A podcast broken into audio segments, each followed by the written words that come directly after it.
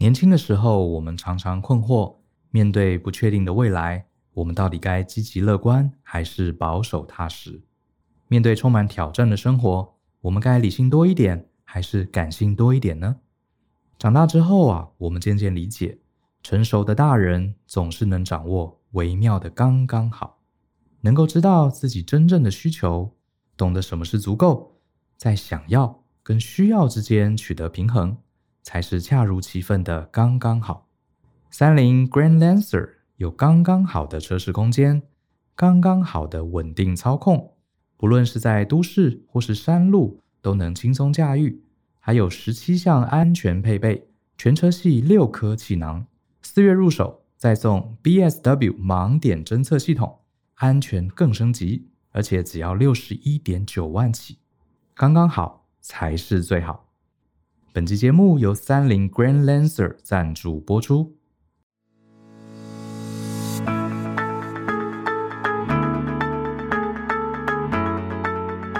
欢迎收听大人的 Small Talk，这是大人学的线上广播节目。我是 Joe 张国阳。大人学啊，是个分享成为成熟大人必备学问的知识平台。我们长期分享职业发展、人际沟通、个人成长、商业管理。以及两性关系等等的人生议题，那欢迎大家呢可以多多关注。在今天的节目中呢，呃，我又想啊来跟大家聊聊啊面对人生风险的一些小知识。那主要想聊呢，就是呢，其实呢，我觉得在我们的这个平常的生活中啊，有三件事情是这个投入非常非常的小，可是却可以大幅提升我们的资讯安全。还有一些这个呃人身安全的一个习惯，而且这个习惯呢，我觉得可能是大部分人呐、啊、常常都会疏忽的一些管理面向，所以我今天呢就想来跟大家聊聊，我们怎么样啊做一些小小的改善，可以让我们的这整个生活啊的这整个风险的承受度能够大幅提升，能够让我们的生活啊更加稳当。那第一个建议啊，第一个建议其实是跟我们的这个手机安全有关。那我想呢，啊，一般人都理解的知识就是呢，手机安全的第一关，当然就是手机本身，你可能会设密码嘛，啊，不管它是数字密码、是滑动解锁、是指纹或者是脸部辨识，我相信其实大部分啊，搞不好九成九的人都有做类似的一个密码的保护。所以如果你没有呢，那我当然建议你呢，请务必打开。可是呢，呃，这个其中啊，一定有一个很多人容易疏忽的漏洞。这个漏洞是什么呢？我觉得是那个 SIM 卡的密码，就是呢，诶，搞不好有人其实根本不知道，就是你的 SIM 卡其实是可以设一组四位数的 PIN 码。这个 PIN 码呢，如果你打开之后，你手机开机啊，第一时间你就得要输入这个四位数啊，这个 SIM 卡的这个 PIN 码，然后呢，你才能够顺利开机，才能再继续用你的这个手机密码来解锁。那大部分人没有开，我相信也很容易理解。一方面是有些人根本不知道啊，另外一方面是觉得说，哎，可能开了很麻烦，因为呢，这个呃，等于是开机要输入两次的密码嘛。那很多人就会觉得说，哎，反正我自己的手机啊已经有设密码保护了，别人已经无法入侵了，那这个 PIN 码啊，SIM 卡的 PIN 码好像就多此一举啊。可是呢，我建议大家啊，而且我强烈建议大家，如果可以的话，你务必要打开。这搞不好是在现在这个时代上面啊，对于资讯安全，呃，你最简单，可是却能够呃带给你最大回报的一件事。那你可能会说，哎，为什么手机既然有密码了，而且手机的密码的位数更多啊？如果必要的时候，你可能设六码，甚至设十码，甚至更多，设这么多位数，不是就更加安全吗？呃，对，这个是没错的。你手机有密码啊，我刚刚也提到，这是务必要的。那你有了密码之后，别人就没办法拿你的手机去用。可是呢，你有没有想过一个问题？就是如果哪一天你的手机掉了，啊，你手机如果掉了、遗失了，啊，被别人捡去了，其实被捡去的时候最值钱的，并不是你的手机本身哦，而是你的 SIM 卡。啊，当然我我承认啊，如果你有一台这个，比方说 iPhone 十二啊，或者你有一台 Samsung 的这个 S 二十一啊，那掉了，你确实可能损失三万，损失四万。啊，可是呢，只要你有设定这个合宜的保护机制啊，不管是密码是指纹，别人是没办法攻进你的手机的啊，所以你当然你会觉得，哎，我的手机里头的资料是安全的，我可以远端把它这个清掉啊，或者是反正它攻不进去，呃，里头的东西它拿了也没用。可是呢，你的 SIM 卡就不同了，你的 SIM 卡如果没有设定保护的话，别人其实不需要解锁你的手机哦，他根本不需要尝试去破解你的密码，他很简单的，他就拿着那个退卡针，他把你的 SIM 卡取出来，然后换到任何一台别的手机上面。他就可以收简讯了。那你想想看啊，你的手机门号往往也联动到你的银行账户，连接到各类的购物网站，连接到 email，甚至是连接用来收你这个信用卡的 3D 认证啊。所以呢，如果你的运气不好，比方说你不是只掉了手机，你是整个背包、你整个皮包都被人家扒走啊，那很可能你的皮夹、你的身份证。你的这个驾照，然后你的手机一次都被别人全部拿走，那这个时候，对方有你的信用卡，有你的身份证，有你的手机门号，有你的 SIM 卡，这个时候你就会变得超级麻烦。尤其啊，很多网站它的账户其实就是你的身份证，对不对？然后呢，甚至是呃前面几次密码可能是你的生日，甚至有些人可能他其实根本也没有特别改密码，就是生日。啊，或者是呃，有些网站根本没有密码，它就是用简讯来传这个认证。那你这样子一次丢掉，你就门户大开，你就完全的几乎你所有的资讯安全的这些账号都门户大开啊。那就算有些网站它可能做的比较好，它还会有设计一个这个密码机制。可是呢，这些网站有可能它的这个账号就是你的手机号码。所以别人把你的 SIM 卡装到另外一个手机之后，他立刻就知道你的手机门号是什么，然后他可以收简讯。所以他就算他不知道这个网站的密码，他很简单，他就选择找回密码。找回密码，网站就直接把新密码或者是重设密码的连接传到你的手机中。啊，比方说这个 Momo 的购物网站，它其实就是这样。你的这个呃账号就是手机，然后你如果忘记密码，你只要打这个手机的门号。还有你的姓名，他就会把这个密码重置的这个连接啊传到你的手机。那就算别人不能入侵你的 email，不能入侵你的手机，可是他能够收到简讯，他还是可以攻破你大部分网站的一些资讯啊。那甚至是如果你说，比方说你皮包还有放名片，甚至还有一些笔记本，你可能会有写你的自己的 email，对不对？那这个时候他搞不好也可以透过简讯来取回 email 的密码。所以呢，你就发现你掉了手机，你的 SIM 卡只要没有保护，你的一些重要的 email 账户、你的银行账户、你的信用卡、你的你知道这些所有这些对你而言人生最重要的账户都有可能会被入侵。所以你的损失真的不是那三四万的手机，而是你可能你知道，比方说你有一个 Gmail 或者你有一个什么雅虎的一个 email 账户，你可能用了十年，如果只是因为这样的一个疏忽。密码被别人取去了，他可以入侵你的账户，他可以拿走你的账户，你的损失真的哇，这是不可思议的啊，这是不可思议的。也因此呢，如果你的 SIM 卡没有保护啊，只要你的包包一掉，那完全就会是一个自安的噩梦啊。在你停止你的这个手机门号之前，其实你真的不知道别人到底入侵了哪些账户。啊，搞不好他其实已经改掉了你常用 email 的密码、购物网站的密码、银行账户的密码。那这些服务，呃，甚至有些有些啊，比方说像 Google、Facebook 这些服务的这个客服，往往都在海外。你要取回，你可能要呃写很多信啊，做很多的举证，那这个都不容易，而且旷日费时。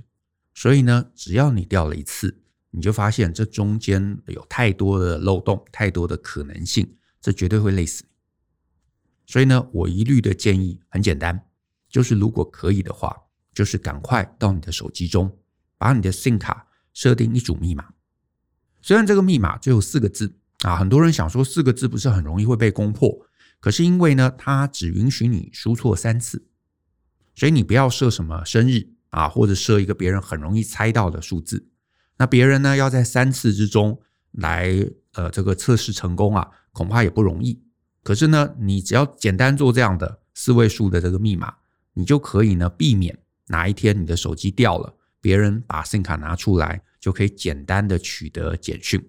这个时代啊，手机门号收简讯真的联动了太多太多的账号，所以请不要轻忽啊，不要轻忽，因为呢，你真的轻忽这件事情，只要哪一天出了意外，这个要处理起来啊，那个成本会不可思议。所以这是一个呃，你要投入的行为啊，举动很小，可是呢，对于你的风险规避是有你知道无穷大价值的一件事情。设定你的 SIM 卡密码，好不好？然后呢，再来第二个建议啊，第二个建议其实也延伸 SIM 卡的概念，就是我建议啊，如果可以的话，我会建议你回去把你所有的账号，不管是 email，不管是 Facebook、IG 等等等等，所有的账号都去设定二阶段的认证啊。所谓二阶段的认证，就是你打了账号，你打了密码之后，他可能还会要你用另外一个方式证明你是本人。可能是安全金钥，可能是收简讯啊，可能是呃另外啊产生的一个呃即时的一个数字，这个都有可能。那如果可以的话，你让所有有支援这样服务的账号都来做二阶段的这个认证，那这个好处是什么呢？这个好处是，就算啊外面有骇客，对不对？他能够诶破解你的密码，他还是需要另外一个装置。可能是一个实体的装置，可能是你的手机啊，来收简讯，然后来证明你确实是有意图要来做这个，是你自己有意图要来做这样一个登录的动作。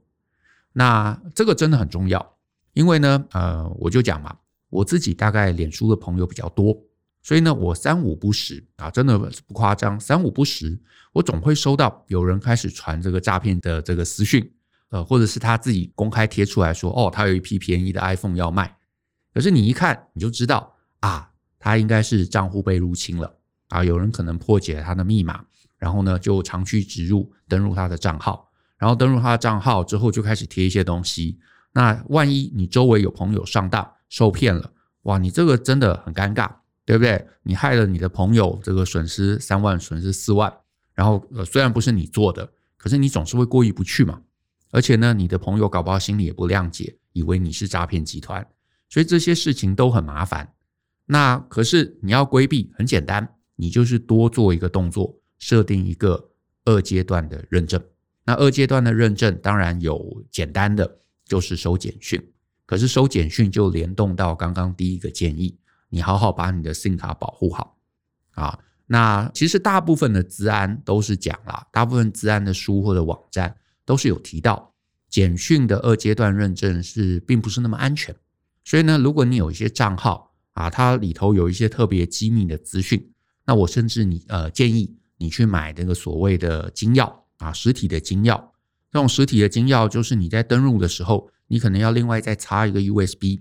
到你的这个电脑之中啊，或者是手机之中，然后呢，他会啊希望确保你是真的是那个金钥的持有者。所以呢，你去触碰那个金钥，证明你是本人，那你才能顺利登入进去。换言之，如果有别人他在远端啊，他在俄罗斯或者哪里，对吧？他取得你的密码，他在登入的过程中，他就会卡住，因为他没有这个实体的金钥，他没有这个实体的金钥，他就进不来，进不来，那你就好好保护好你的账户。因为呢，我有时候会去看啊，我的一些 email 账户，他可能都会提说，过去二十四小时。有多少人尝试登入这个账号？哇，你会发现那个数量是之多的，是可怕的，而且从全世界各个角落。那当然，大部分他们可能都失败啊，有可能是没有密码，或者是就算他猜到了密码，然后呢，他没有实体金钥，他还是登不进来。所以呢，这两个动作啊，一个是保护好你的 SIM 卡，一个是呢保护好你的账号，不要只仰赖密码。我觉得这个这个是还蛮重要的一件事。好，至少在我们现在这个时代，每个人嘛，每个人一定都有各式各样的账号。那你怎么样好好保护好你的账号？我觉得这个呃是蛮重要啊，值得去思考的一件事情。那当然，另外一个建议，也就是就是延伸啊，这个建议二，另外一个我觉得如果你可以做的话，就是让你的密码复杂一点啊，让你的密码长一点。那我也知道，我周围有些朋友，他可能就是一套密码。用在所有的服务上面，那这里就有一个麻烦，啊，这个麻烦是什么呢？就是呢，比方说啊，你就是一个密码啊，一个密码，然后呢，你用在你所有的服务中，只要这些网站它的资安不安全，有骇客可能攻进去了，然后取得了你在 A 网站的密码，它自然它就知道 B 网站、C 网站、D 网站你可能用的密码是什么啊。比方说你在一个购物网站啊，你用的是一个 Gmail 的账号来做账户，登进去了，然后密码他发现，哎，其实你的密码是比方说这个 A B C D E 啊 A B C D E，然后呢，他可能骇客就拿去你的这个 email 去试试看，然后呢，你 email 如果又没有设定这个二阶段认证。他搞不好就进去了你的 email，进去 email 之后，他可能会发现你还有另外一些别的购物网站或者银行的往来，他就会各个去试试看。哎，那你就会发现，你就会因为别人的漏洞，让你的密码被找到，找到之后，你的很多账户都会被攻破。所以呢，如果可以的话，每一个网站都有独立的密码，至少我自己现在是这样啊，每一个网站其实都有独立的密码。那有人就会觉得说，哎，可是这样子很难记得，对不对？很难记得。所以我目前自己的做法就是去使用这种密码的保护软体啊，保护软体。换句话说呢，我就把密码存在这样的一个密码保护软体里面。那有人会说，可是这样不是更不安全吗？对不对？这存在别人那边。那当然，呃，防护机制这是一个重点啊，就是可能是你要用一些比较呃大厂。啊，比较值得信赖的一些厂，然后再来，你使用这样的一个软体，还有一个好处，你首先你可以每一个网站都设定不同的密码，你甚至可以设定乱数的密码。换言之，有些网站的密码其实是我让它乱数自动产生的，而且你可以一次生成，可能是比方说十六位元甚至二十位元的这样的一个密码啊，就是十六个字元或者二十个字元，甚至更多的这样的一个密码。那这样的好处是，别人要随机来测出来，这个成功的几率是非常非常低的。可是呢，你就能够让每一个网站的保护安全呢，能够拉到最高啊，能够拉到最高。这个那当然，如果你觉得哎，你没有需要做到这个程度，那没关系，你不一定真的要花钱付费去买这种服务。可是如果可以的话，每一个网站设一个不同的密码，哪怕每一个网站有一个不同的字源的差异都好。啊，至少你就不会让别人那么轻易可以来这个攻破你的账号。再来第三个建议啊，我是会建议大家，如果可以的话，习惯性的来备份你的资料。那为什么呢？因为我周围常常也会听到啊，有些人可能比较没有这个备份的习惯，比方说他可能会拍照，拍了很多照片，全部都存在手机里头。可是呢，哪一天手机摔坏了啊，或者出了问题。然后你可能过去好几年的照片一次都遗失了。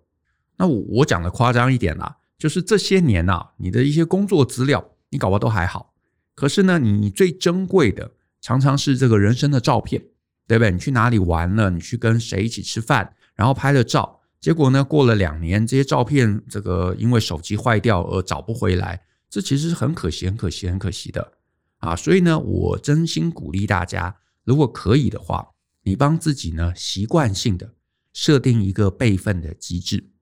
我自己啊，家里是有 NAS 啊，所以呢，我呃这个硬碟可能会有些档案，我固定会搬到 NAS 里头啊去做备份。可是呢，我觉得这其实还不够安全，因为呢，那你就是多一套备份嘛，多一套备份它还是有可能会坏掉，对不对？所以呢，我还会另外额外多买几颗硬碟，然后定期的我会把我的工作档案。甚至是呢，呃，人生的一些照片啊，或者是你知道人生的一些呃成就啊等等的，啊，反正大家现在这年头都有很多数位资料嘛，把这些数位资料备份，然后呢，这样我都觉得不安全啊。就是家里我可能有一个 NAS，我可能会有硬碟，额外把它再做一个备份，然后呢，额外可能收纳。可是呢，这样都还会遭遇一个风险，就是有可能诶家里出了一些状况，对不对？呃，万一比方说失火或怎么样子。有可能你所有的备份都同时毁损，所以呢，我还是会把一份啊，我还另外还会有一个硬碟啊，是会存了之后可能放在远端，比方说放在公司啊，或者放在另外一个地方。那这样子，呃，最起码你的资料同时消失的几率就会低很低。那当然，如果你还担心，你可以再来去买这些云端的呃解决方案那就会更安稳。那我也提醒，就是呢，你定期把它抠到一个隔绝的环境，我觉得是还蛮重要的，因为这个时代难免会中这个勒索病毒，对不对？如果你中了勒索病毒，然后它其实就只是你电脑的另外一个硬碟。虽然你说，哎，我分开来啊，不是同一个硬碟，那不会同时损坏，是，可是有可能在这个过程中全部都被加密了，所以这个备份它等于还是一个不安全的备份啊。然后呢，电脑硬碟的损坏几率可能也比我们大家想象的更容易发生。总之，不要等到事情发生了，我再来想怎么补救。其实你常常看我们文章，你就知道嘛。我们其实一直的观点都是，有些事情你知道它可能会发生，而且发生的几率很大。而且一旦发生，对你的人生影响很大啊！比方说手机坏掉，或者是硬碟坏掉，这个发生几率其实是很高的。而且一旦发生，哇，这个冲击是很大的。那你该做的事情就是让这件事情发生的几率降低。那怎么降低？那当然你是买比较贵、比较好的硬碟。可是更简单的做法就是多买几颗啊，多买几颗定期的备份。那你把资料分散了，任何一次的损坏。都不至于会造成你重大的一个伤害，所以这个呢，我是还蛮鼓励大家来做的。